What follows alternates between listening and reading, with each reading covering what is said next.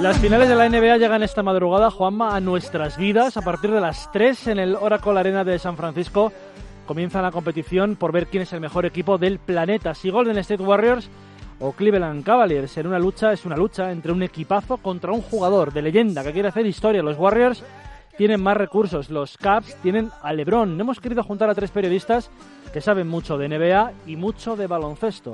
José Manuel Puerta, nuestro compañero, da una clave. Son sin duda las finales de un hombre.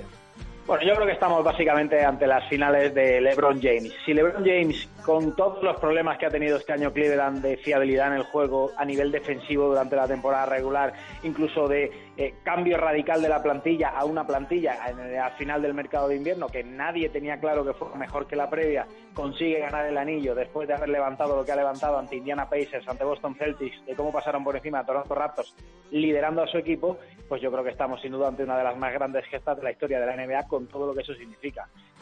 Mariano Galindo de NBA Maniacs tiene un favorito claro. Si tuviera que apostar, él lo tendría claro. Aunque enfrente esté LeBron James. Si tuviera que pronosticar, o como se dice ahora, jugarme el dinero, ¿no? Pronosticaría y me jugaría el dinero para, para Golden State Warriors, un 4-1, un 4-2. Eh, sobre todo porque Cleveland, aunque tiene las piezas muy parecidas a las que tuvo en 2016 cuando ganó, cuando ganó el anillo, le falta una pieza clave que es Kyrie Irving, ¿no? Siempre hay que poner la duda de qué puede pasar en unas finales o en un partido donde esté LeBron. LeBron este año creo que está haciendo eh, una de las mejores temporadas, si no la mejor temporada de su vida. Frank Guillén tiene claro que LeBron James es historia, no es conveniente, aunque esté enfrente un equipazo, apostar en contra de LeBron. Y esta NBA nos lo ha demostrado. Si algo nos ha enseñado la NBA contemporánea es que no es bueno apostar contra LeBron James. Es verdad que ha perdido muchas finales, pero es verdad también que ha ganado otras en las que contaba para muy poca gente. Y de eso precisamente los Warriors saben. LeBron les levantó en su día un 3 a 1. Hace dos años, en 2006, los Cavaliers ganaron una final increíble, aquella que remontaron, como decía Fran, un 3-1 en contra, ganando dos partidos con desventaja de campo, hasta ponerse 4-3. En esa temporada fue clave Kyrie Irving, pero ahora Cleveland no ha encontrado, como nos dice Mariano Galindo, sustituto claro para él. Su sustituto no, no existe como tal. George Hill no se puede comparar, a pesar de que está haciendo un buen trabajo, no se puede comparar al nivel de Kyrie Irving. Saya Thomas fue traspasado.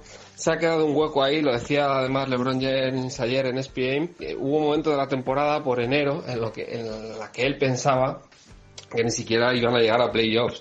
O sea que imagínate lo que supone para ellos estar ahora en las finales. Un debate ha sobrevalorado estos días en la NBA. La historia puede encumbrar a LeBron James si gana esta liga. Si no, le ha encumbrado ya ocho finales consecutivas con tres anillos. ¿LeBron mejor que Jordan? José Puertas, por lo menos, dice que hay debate. LeBron James se ha ganado el derecho a que haya un debate sobre si es el mejor jugador de la historia. Yo no sé si es mejor que Michael Jordan o no, pero ya hay un debate al respecto y hasta ahora nadie había conseguido ese debate. Quizá Magic Johnson en su época, pero al nivel de LeBron James hasta ahora no lo había conseguido nadie. Así que sin duda estamos ante las finales de LeBron James y si consiguiera ganarlas parecería una gesta increíble. A las 3 de la madrugada, Juanma, en España se puede ver gracias a nuestros compañeros de Movistar Plus, cuarta final consecutiva entre estos dos equipos, un hito histórico. Desde luego, lo que es evidente es que Golden State y Cleveland ahora mismo son los grandes dominadores de esta NBA. Estaremos pendientes de ello. Gracias, Dani.